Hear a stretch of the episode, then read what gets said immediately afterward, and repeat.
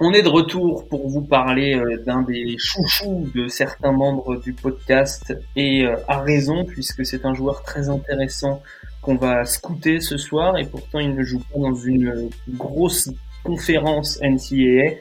Il joue du côté de Pepperdine. c'est la même conférence que Gonzaga pour ceux qui, qui essayent de situer. Donc c'est sur la côte ouest des États-Unis. Il s'appelle Kessler Edwards. Nico ben et Alan sont là pour le Scouting Report. C'est l'épisode 10 de notre saison 4 d'envergure et c'est parti.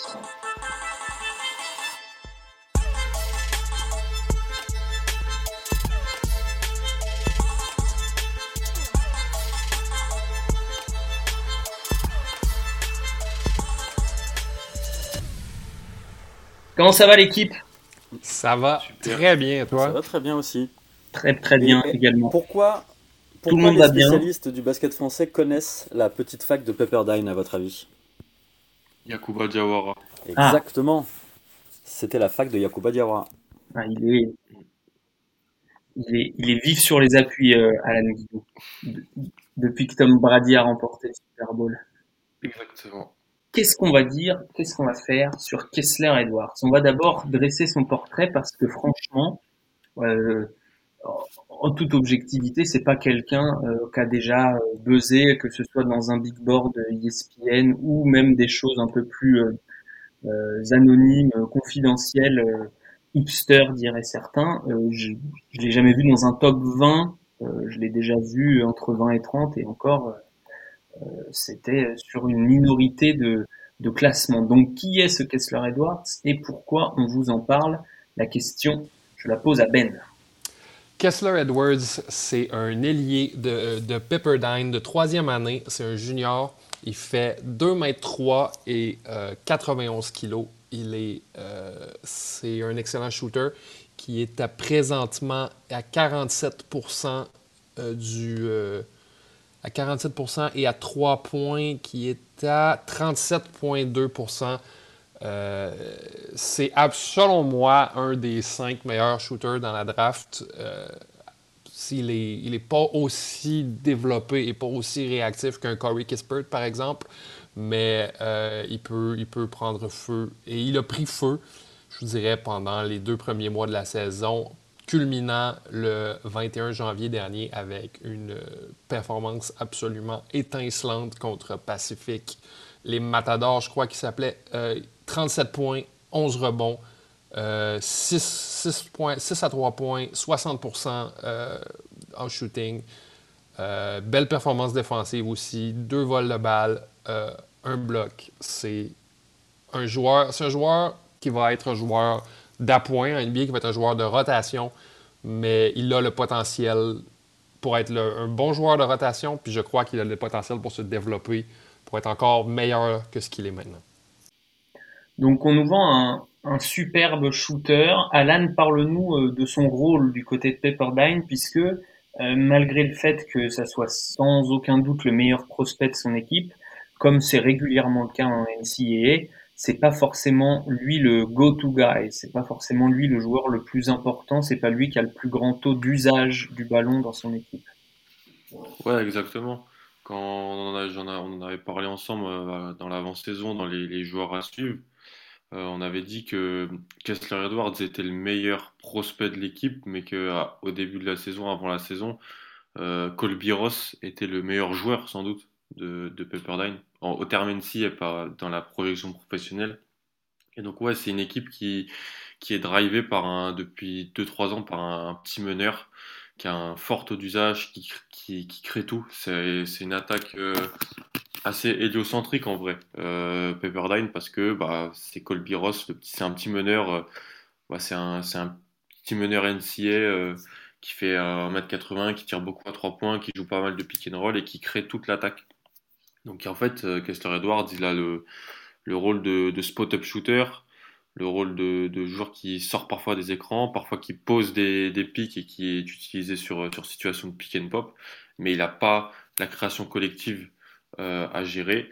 Il a plus la finition des actions et le, le, scoring euh, aux côtés du meneur qui lui bah, fait du pull-up, fait du pick and roll. C'est ça, et on, le voit aussi de temps en temps euh, prendre des positions à l'intérieur même, Kessler Edouard. il joue 3-4, on va dire, si on devait schématiser son poste de jeu du côté de, de Pepperdine. juste un dernier élément de contexte, Alan, défensivement, il est pas forcément sur le meilleur extérieur ou intérieur adverse, même si ça lui arrive. Ouais, ça lui arrive. C'est pas une... Je trouve que c'est pas une équipe qui défend très très bien, personnellement. Euh, ça joue assez vite. Euh, c'est, ça défend pas. C'est, c'est parfois agressif sur la ligne de passe, mais en, contexte collectif, de, c'est pas extrêmement fort, je trouve, défensivement. Et ouais, il a pas la. En gros, si on veut la hiérarchie de l'équipe, qui a Colby Ross, c'est le petit meneur. Lui, il défend pas trop, il crée toute l'attaque. Kessler Edwards, il est un peu tout ouais dans l'idée qu'il joue en spot-up, il défend, puis comme il est long, il a une belle envergure, il, fait, défend un peu, mais pas énormément. Puis après, à côté, il y a trois soldats, il y a des soldats en fait. Des soldats qui sont là pour prendre des rebonds, poser des pics, euh, défendre euh, off-ball et mettre des paniers euh, en, fin de chaîne. Hmm. Alors, on va commencer par euh, son point fort qu'a cité Ben. Euh, pour Nico, je vais te poser deux questions. Est-ce que pour toi, effectivement, c'est également son ticket vers euh, la draft NBA, son, son tir? Et qu'est-ce que tu en penses? Est-ce que c'est un point fort suffisamment fort pour être vendeur? Alors, moi, je serais là pour être le, le bad cop aujourd'hui, parce qu'on est avec, on est avec deux amoureux de Kessler Edwards et moi, j'avoue que je préfère euh, Karsten Edwards, tu vois. Non, je plaisante. Euh, j'aurais aimé, Alex, j'aurais aimé que tu démarres le podcast en demandant à, notre ami Alan euh, la définition d'héliocentrique. Parce que je rappelle qu'il n'y a pas que des bacs plus 5 qui nous écoutent. Donc, héliocentrique, Alan Héliocentrique, c'est un concept qui a été mis en NBA par Seth Partno, qui est un journaliste de The Athletic, et qui a étudié les attaques de Atlanta sous trait euh, Dallas sous Luka Doncic. Et en gros, c'est quand la création collective sur demi-terrain dépend euh, quasi exclusivement d'un joueur.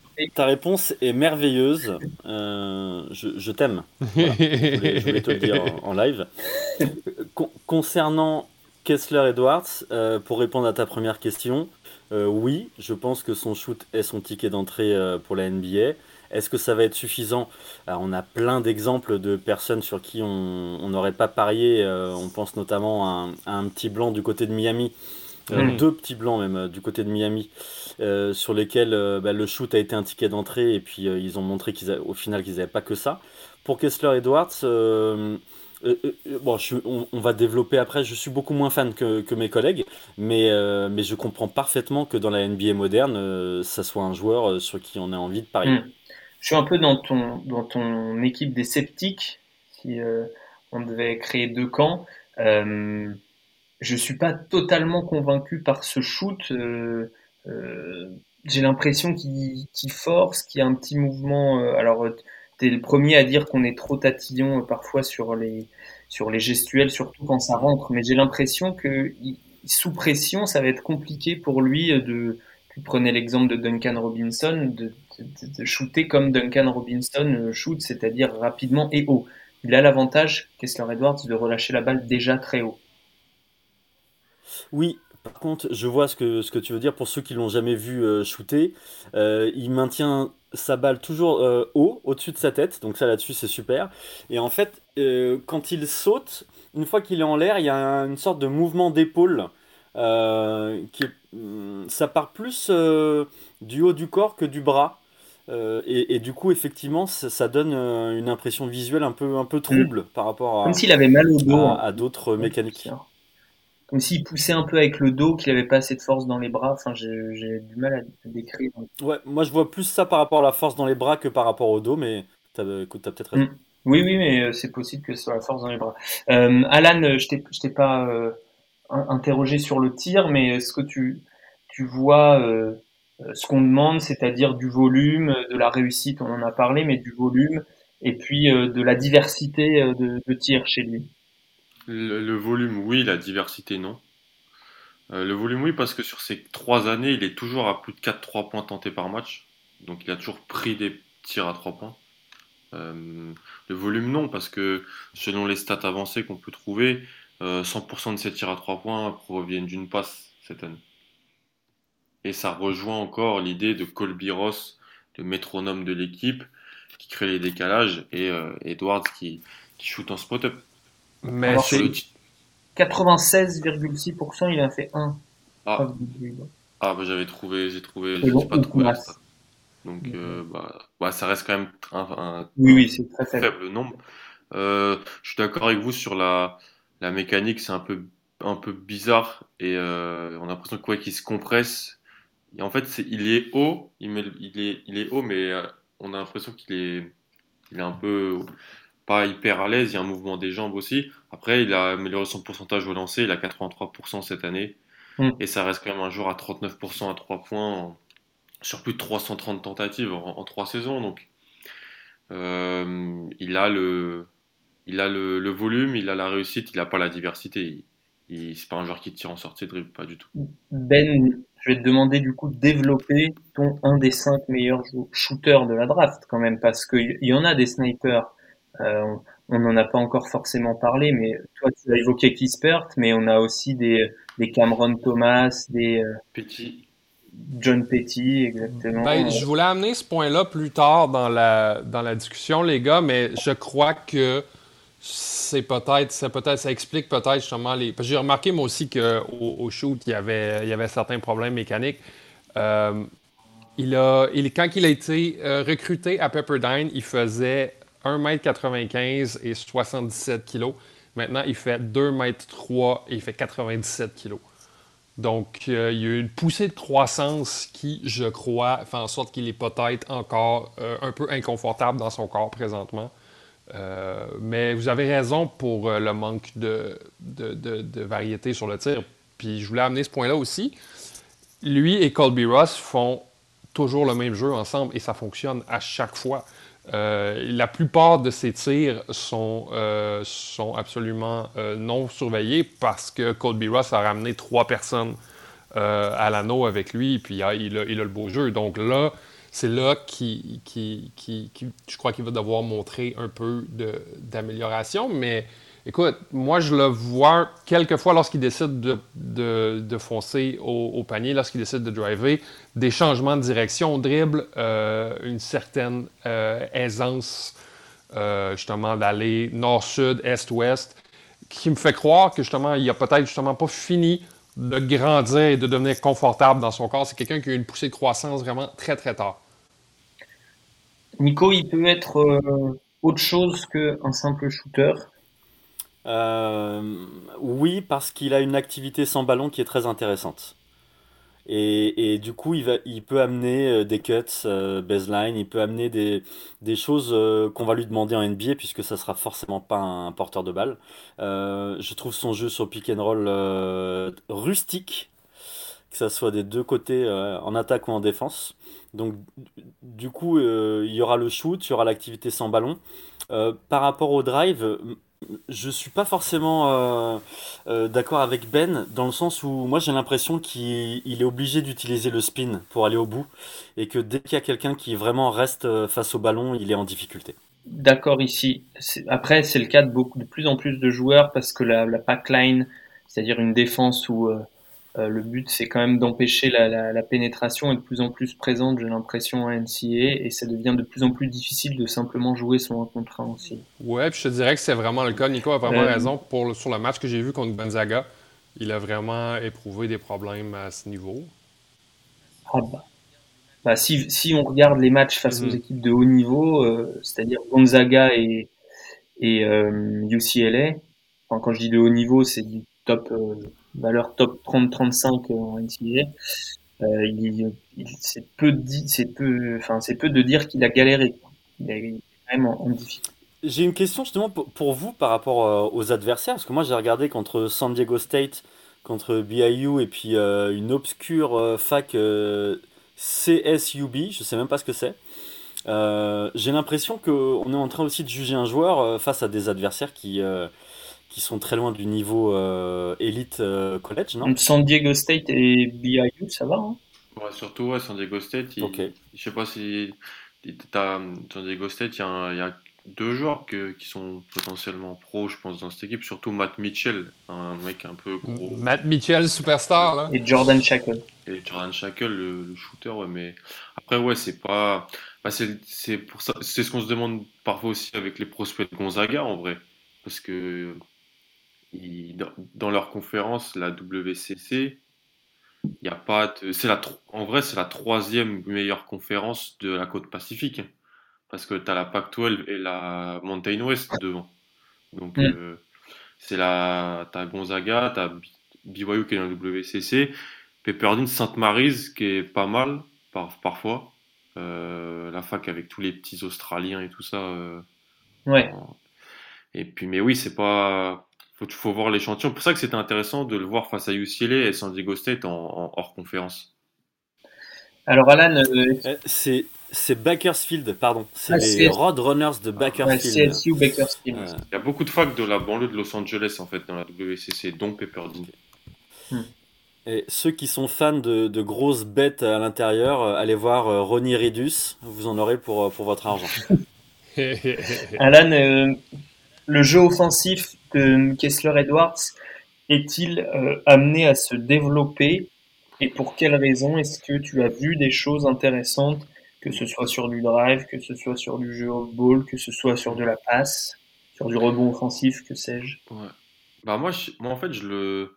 c'est un joueur que je, trouve à l'écran, il fait plus long et grand que ses mensurations ne le ne le ne l'indiquent. Enfin, j'ai cette impression-là quand je le quand je le hmm. vois. Euh, après, je suis d'accord avec euh, Nico et, euh, Ben. Je trouve qu'il est intéressant off-ball, il fait des, cuts intéressants, il, bouge bien, il est, actif. Sur des, situations de spot-up où quand il arrive à 45 degrés, il tourne sur des situations de. Bon, je suis pas coach, mais ça doit s'appeler, je sais pas, curl à 45 degrés. Il a, tout de suite, il peut s'élever pour tirer et, et faire ces choses-là. Après, moi, je trouve que son handle est pas bon et qu'en fait, dans une NBA où on recherche des joueurs à qui on va donner un rôle ou deux autour de, de, des leaders de l'équipe.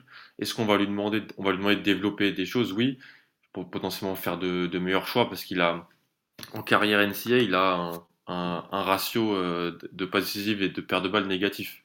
Il est à 98 passes décisives, 122 pertes de balles dans sa carrière, euh, carrière NCA. Euh, donc mais en même temps, je pense qu'on va surtout lui demander bah, de, défendre les ailiers adverses et de mettre des tirs en spot-up. Donc, s'il si, arrive en fait à devenir euh, élite sur, ce, sur ces deux compartiments, bon sur ces deux compartiments, il ne mm. demandera pas autre chose. Mais s'il n'est pas bon sur ces deux compartiments, il aura besoin d'autre chose pour vivre en NBA. Oui, mais euh, combien vivent que sur du spot-up euh, en NBA C'est l'élite qui vit que et encore qui vit vraiment que sur du spot-up en NBA aujourd'hui? Ah, t'en as, pas mal. Euh, un mec comme Jake Roder, il vit sur du spot-up. Hein. Ils font que des tirs en, spot-up. Hein. Hum, ouais, mais Jake Roder, il défend. Il faut que Kessler Edwards prenne pas mal plus de, de, de, de, poids que ça, dans le fond, pour être capable de défendre sur des cartes. Je parle du jeu offensivement, je parle du jeu offensif. Mhm. Et en, oh, fait, dans les, dans les modèles d'attaque avec les équipes qui jouent beaucoup de pick and roll et qui le fait que les meneurs aient, beaucoup de la charge de la création offensive et qu'ils fassent pas mal de pull-up, ça limite la répartition des tirs. Et donc, en fait, les ailiers, ils font que du spot-up. Euh, sauf si tu as des ailiers surdominants. Euh, mais moi, j'ai pas trop pas trop confiance sur son, développement d'autre chose que le tir. Si j'achète le joueur, si j'achète Kessler Edwards entre 25 et 35, on va dire, c'est parce que J'espère qu'il je vois les outils de son corps pour potentiellement embêter les ailiers adverses et défendre. Et je vois, ça, je vois son tir comme une arme euh, plutôt fiable. Hmm. Alors êtes-vous confiants les uns les autres sur sa capacité à défendre du coup? Parce que si il ne fait que spotter, il va falloir qu'il soit un défenseur plus plus. Euh, non, moi j'y crois pas. Après, je ne sais pas si les autres. Euh, développe, développe. On, donnera la parole à Ben. ben, je le trouve très naïf en défense. Euh, ça saute euh, à la moindre feinte et pourtant il, joue pas contre, euh, contre des, recrues 5 étoiles. sur les, les pick and roll défensifs, tout ce qui est rotation, c'est à la limite du risible par, par moment. Alors, je suis très dur, mais parce que je m'attendais à autre chose en fait avant de. je l'avais quitté, j'avais regardé que des highlights l'an dernier. J'avais pas regardé le match entier de Pepperdine. Et du coup, je, je, m'étais fait une autre image du joueur. Il y, a des, y a des moments où il slide bien, où tu te dis, ah, il va peut-être pouvoir switcher. Puis après, il se retrouve face à un petit, puis je le, je le trouve lourd. Donc, à chaque fois, il se prend les écrans, il reste bloqué dans les écrans. Alors, on va se dire, oui, c'est des, des, c'est des petites choses, il va pouvoir progresser, mais je trouve qu'il y a beaucoup de petites choses à, à faire progresser chez lui. Ben euh, Je sais pas, peut-être. Euh, il y a eu une carrière quand même assez étrange à Pepperdine. Là. Il s'est euh, amélioré euh, physiquement et sur le terrain de manière drastique d'année en année. mais c'est ça, il vraiment, c'est vraiment une équipe qui n'a pas de forme défensivement. Ce n'est pas, une équipe qui joue rien de, systématique. Donc, moi, je crois que ça va dépendre du contexte dans lequel il évolue. C'est sûr qu'on se ramasse à Sacramento. Mes excuses à Nico sur Twitter. Euh, S'il se ramasse à un, endroit comme Sacramento, c'est sûr qu'il ne deviendrait jamais un défenseur plus-plus. Mais euh, je crois que dans le propre contexte, on vous parle d'un gars qui physiquement et psychologiquement a continué de s'améliorer d'année en année et que oui, il peut devenir un bon défenseur. Alors, parle-nous de sa psychologie. Tu parles de sa psychologie. Ben, ce qui est intéressant avec euh, Kessler Edwards, c'est que justement, il n'a pas été drafté du tout, pas été drafté, pardon, pas été recruté du tout pour son profil physique. Euh, je répète, à 18 ans, il faisait 1m96 et 77 euh, kg. Si vous regardez sa photo sur ESPN College Sport, il ne se ressemble pas du tout. Il a l'air d'avoir 12 ans. Il était classé 73e au total et il, était, il a reçu une offre de Pepperdine qui était, je crois, sa seule offre parce qu'il n'y a aucune autre école dans la liste d'offres qui a été faite à Kessler Edwards parce que son frère a joué là. Si vous vous rappelez, de lui, son frère, c'est Cameron Edwards, qui jouait à Pepperdine pendant l'an dernier. Il a joué à Pepperdine pendant quatre ans et il joue maintenant en Belgique. Et euh, justement, c'est un, un, jeune joueur qui n'a jamais été capable de surfer par-dessus euh, la compétition, qui n'a jamais été capable de laisser ses talents athlétiques parler et qu'il a fallu qu'il mette le travail dans le gym d'année en année en année. Puis ça, on peut le voir dans ces, euh, dans ces entrevues euh, d'après-match qui sont somme toute drabes, mais on se voit, on voit que Kessler Edwards se rappelle des autres années et met les choses en perspective. Donc ça, c'est quelque chose que j'aime beaucoup. Je suis un jeune il parlait de la victoire contre California que j'ai regardé aujourd'hui. Euh, il disait on a perdu contre eux l'année dernière, puis on a mal joué. On n'était on pas capable, on n'a pas été capable de, de, tirer le meilleur de nous-mêmes on s'est vengé cette année. J'aime beaucoup, beaucoup cette capacité-là, justement, euh, à pas vivre de match en match, qui, ce qui est vraiment le cas chez beaucoup de jeunes joueurs. Euh, ils voient, ils voient euh, seulement le prochain match, pas Kessler Edwards. Donc, moi, j'aime, j'aime beaucoup ce profil un peu underdog. Je crois qu'il va, qu'il va mettre le travail qu'il faut physiquement et sur le terrain pour devenir un bon joueur. Alan, euh, ne manque-t-il pas de dureté? Et je parle pas seulement de son poids. Moi, je trouve qu'il est un peu léger euh, au niveau du poids, mais en règle générale, euh, dureté mentale, dureté physique. si je suis honnête, la visualisation de ces quelques matchs là dernièrement, ça faisait, je l'avais pas regardé pendant deux mois. Je suis, je suis un peu déçu en fait, défensivement. Je rejoins pas mal ce qu'a dit, ce dit Nico. Euh, je le trouve soft. C'est dur, hein, mais je le trouve un peu soft. Je trouve, c'est comme si c'est un, un, un, guard dans le corps théorique d'un ailier, mais il n'a pas la dureté pour, euh, pour, pour, défendre les 3-4 quoi, en, en, en, dans le monde professionnel. Il a ce qu'a dit Nico sur, euh, il mord beaucoup les feintes ça, ça m'a assez déçu, notamment contre Gonzaga. Enfin, Kispert, il a, il faisait une feinte, ça sautait. Donc Kispert après prenait le contact et prenait les lancers, ou alors se décalait, pouvait tirer assez facilement. Donc euh, c'est un mélange ouais de, je pense que c'est un joueur. En fait, ça valide les deux points. J'ai l'impression. Euh, ben dit que voilà, c'est encore un joueur qui est pas mature et donc on peut acheter les outils et acheter le corps pour que ça marche. Je suis vraiment d'accord, mais en même temps, je le trouve un peu, je le trouve très naïf et un peu, un peu soft sur les contacts. Et ça, ça me fait, ça me fait, ça me fait peur. C'est pas un joueur dur, c'est un mm. joueur. C'est pas, c'est pas BJ Boston ou Zaire Williams, mais c'est un joueur qui, qui explose. J'ai l'impression sur pas mal de contacts. Et moi, c'est quelque chose qui, sur les ailiers, qui me fait, qui me fait très très peur, euh, surtout défensivement. Mm. Euh, pour sa défense, euh, même si c'est moi qui ai posé la question, je suis bien aise de défendre maintenant, mais c'était le seul qui était pas tout à fait ridicule face à Drew lors des deux matchs contre Gonzaga. On peut arriver à contester, on va dire, les, les entry pass de, de Drew Timmy. Euh, Nico, est-ce que tu as des choses à ajouter sur le côté, on va dire, psychologique, attitude euh, J'aime beaucoup les, les détails qui ont pu être amenés par Ben parce qu'effectivement, ça, comme, comme dit Alan, ça, boucle la boucle de la discussion dans le sens où, euh, où effectivement il a grandi sur le tard, il a peut-être pas encore encaissé, euh, il n'a pas la dureté d'un 4 pour l'instant. Euh, certains coachs disent que ça se travaille, d'autres Voilà, donc de ce point de vue-là, comment tu l'évaluerais toi? C'est compliqué du coup.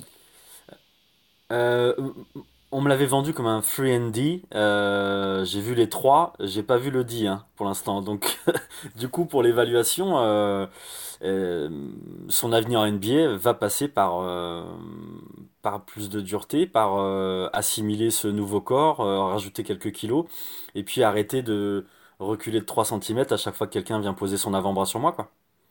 Donc euh, ça, on, le sait, aux États-Unis, c'est possible. Hein. Euh, il va passer un été, il va prendre 5-6 euh, kilos de muscles, et puis ça sera pas le même joueur, et on dira, oh là là, on a... franchement, je m'y attendais pas. Donc il peut devenir un free Andy. Oui, pour l'instant, pour moi, c'est qu'un free. Ben, est-ce que tu as une comparaison dans l'idée? Moi, j'en ai une, mais je pense qu'elle est pas bonne. Vas-y. Dans l'idée, euh, écoute, moi, je, je, sais que ça a l'air rude, puis c'est pour un joueur que j'aime beaucoup, mais je le vois un peu comme un plus grand CJ Miles, un gars qui peut tirer en sortant d'écran, qui peut tirer en spot-up et qui défend, euh, qui défend bien sans vraiment euh, défendre plus, plus, plus. Hmm.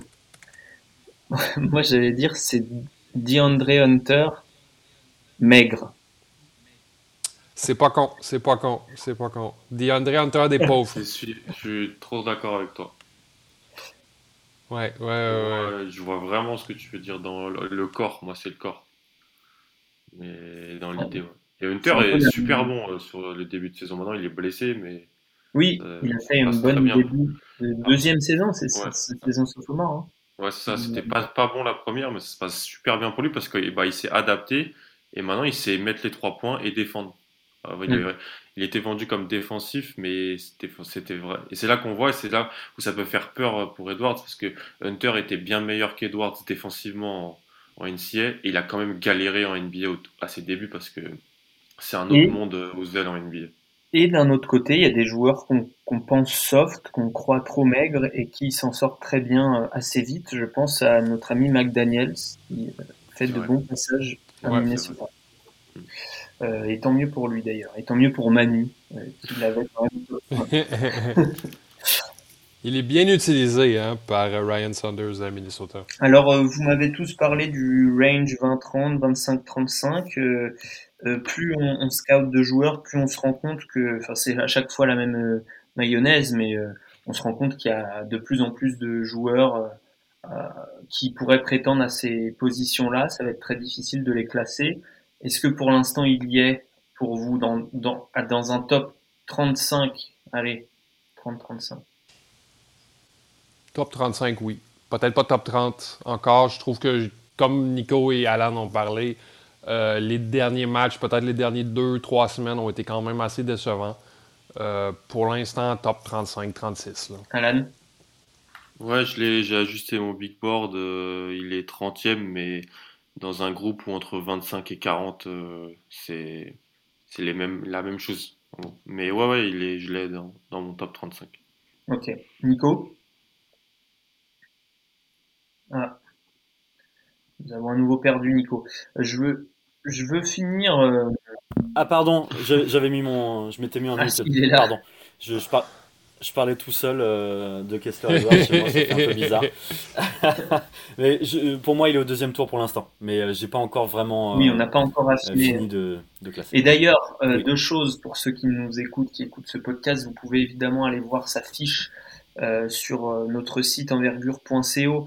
Il y a le, spécialiste de la zone du côté de notre notre team de, de, spécialistes régionaux, régionaux ce bon Marcel Perdu sur Twitter va, vous faire une petite fiche aux petits oignons qui suit beaucoup cette conférence, encore plus que les membres du podcast ce soir. Euh, et puis autre chose, si vous allez voir notre big board, donc notre classement draft 2021, euh, ne le prenez pas pour quelque chose d'acquis. Pour l'instant, on est, euh, largement euh, en train de l'affiner. Hein. On n'a même pas encore complètement affiné euh, les, différents classements, on se laisse du temps.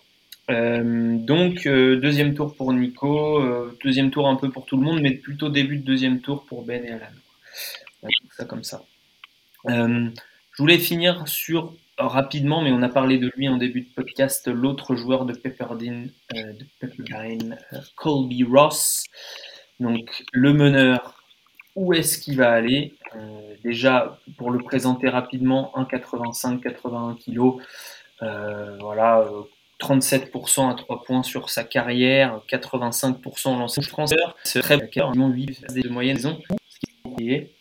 Euh, et, euh, et donc euh, Ben, donc Ben, Ben, comment tu vois la suite de sa vie à Colby-Ross, déjà chez le coiffeur? Ben, clairement, là, euh, il a l'air d'avoir une épure d'oignon sur la tête. Euh, Colby, Colby Ross, c'est un peu comme euh, le joueur que vous créez en MyPlayer en NBA 2K lorsque vous voulez faire un joueur à vos propres dimensions et que vous lui, vous le, lui mettez 20 sur lui en, tout en shooting et en, en assist. Il joue de manière absolument. Ah, il joue de manière il joue de manière absolument irresponsable. Je veux dire, il y a un niveau d'usage qui doit approcher celui de, Russell Westbrook.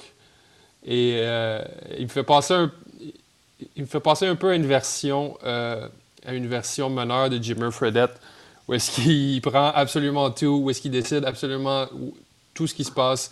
Euh, j'ai de la difficulté à voir en NBA. Euh, le voir drafté, peut-être. Euh, je veux dire, Marcus Page avait été drafté. oui, c'est vrai. Le, meneur nain de UNC il y a quelques années, et je dois jouer maintenant genre au Japon ou quelque chose du genre. Il, joue et, il a joué en, Serbie. Il a, et voilà. Partisan, je crois. Japon, Japon Serbie. c'est pas pareil. il est au parti. C'est pas, pas pareil quand même. Euh, non, je fais des blagues, je fais des blagues. Euh, je sais que le Japon, Robert Sacré joue au Japon, puis il n'a même pas gagné le concours de dunk. Mais, euh, mais c'est ça, je crois qu'il n'y a pas vraiment d'avenir en NBA pour quelqu'un comme lui s'il ne peut pas s'adapter à un rôle de spécialiste absolument extra précis. Je pense, vous rappelez-vous de Peyton Siva qui jouait à Louisville il y a quelques années, qui avait des dimensions similaires qui n'a pas pu s'adapter justement à un rôle de, de, défenseur en garbage time qui était juste pas assez gros dans le fond. Je le vois, je le vois mal en NBA. Euh, Kessler Edwards, c'est hit or miss. Colby Ross, je le vois mal euh, évoluer en NBA, mais je pourrais me tromper, je voyais mal Fred Van Vliet aller en NBA. Oui, c'est ça. J'allais pas te donner l'exemple de Fred Van Vliet qui est un peu euh, sorti à toutes les sauces, Alan, mais j'allais dire est-ce qu'il peut être un Jalen Brunson, genre de choses? Hmm. Euh, en fait, il est. T'as des joueurs qui sont petits, mais qui sont quand même forts. Euh, lui, je le trouve petit et un peu euh, weak. un peu faiblard. Ouais, il me fait penser à un joueur qui joue en pro, Rob Gray, qui joue, ah, qui, était à Houston. Ah non, mais Rob Gray, beaucoup plus élégant que, que Colby Ross. Colby Ross, il, faut, il est à livrer avec un doliprane. euh, tu regardes pas de match euh, sans avoir pris ton doliprane. Non, mais bah, moi, je l'ai trouvé. Je trouve, euh, En fait, je trouve que cette année, il est plus en difficulté. Parce qu'en fait, je l'avais vu l'année dernière, euh, dans un match contre USC au tout début de saison. donc, c'était il y a longtemps.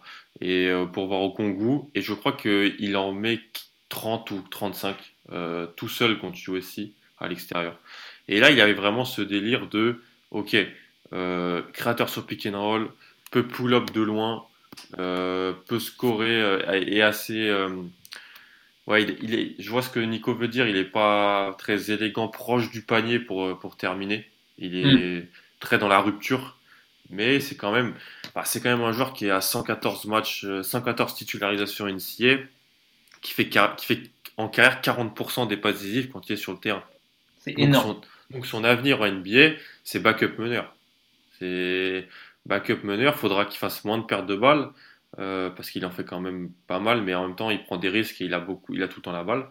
Mais euh, voilà, faut qu'il faut, qu'il tire. Euh, il a, il a 84% lancé franc en carrière en, en NCA, 37% à 3 points, alors qu'il prend du pull-up, il prend très peu de spot-up. C'est des très bons chiffres en vrai. Je pense juste que physiquement, ça peut être un peu, un peu compliqué. Il y a toujours des contre-exemples, hein. comme tu l'as dit, Van Vliet, Brunson, euh, c'est des contre-exemples. Mais euh, je pense qu'il sera potentiellement un, bon joueur en Europe plus qu'un un backup NBA. Mais je peux me tromper et c'est un joueur que j'aime bien et que j'aurai dans mon top euh, avant la draft. hein. Peut-être pas 60, mais je, je l'aurai dedans. Le fameux top 100 Guillou.